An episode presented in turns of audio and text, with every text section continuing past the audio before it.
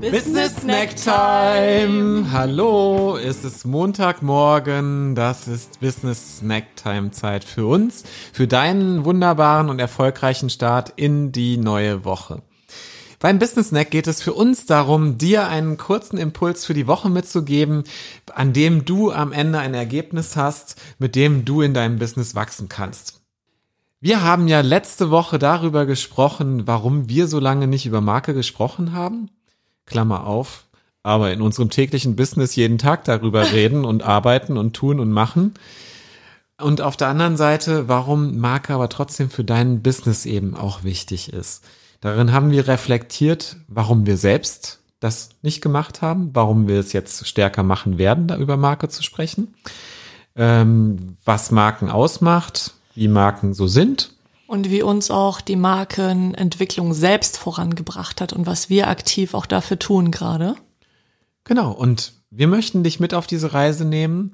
Wenn du dich im Business damit auseinandersetzt, was läuft vielleicht gerade noch nicht so richtig gut oder du hast das Gefühl, okay, ich will mich irgendwie weiterbringen, auf das nächste Level raufkommen, dann ist Markenentwicklung definitiv eines der wichtigsten, wenn nicht das wichtigste Thema, mit dem du dich strategisch beschäftigen solltest.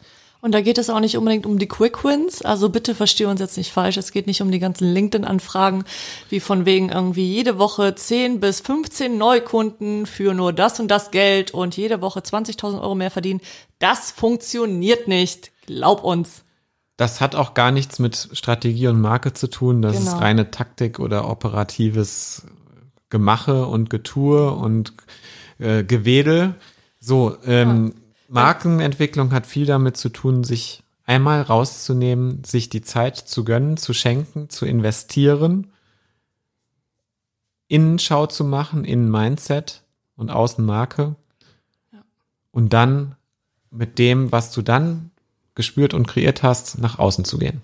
Und wenn du anfangen möchtest für diese Woche, dann haben wir jetzt einen Business Snack für dich. Schreib dir mal die fünf Marken auf, die dich am meisten inspirieren, die du sehr begehrlich findest, die dich total antören, die du richtig, richtig heiß und sexy findest. Ja, oder beobachte mal die Woche über, was dir so über den Weg läuft an Marken, die du richtig gut und vielleicht auch welche, die du nicht so gut findest. Und dann mach dir mal Gedanken dazu, was haben denn diese Marken, die dich persönlich extrem ansprechen, miteinander gemeinsam?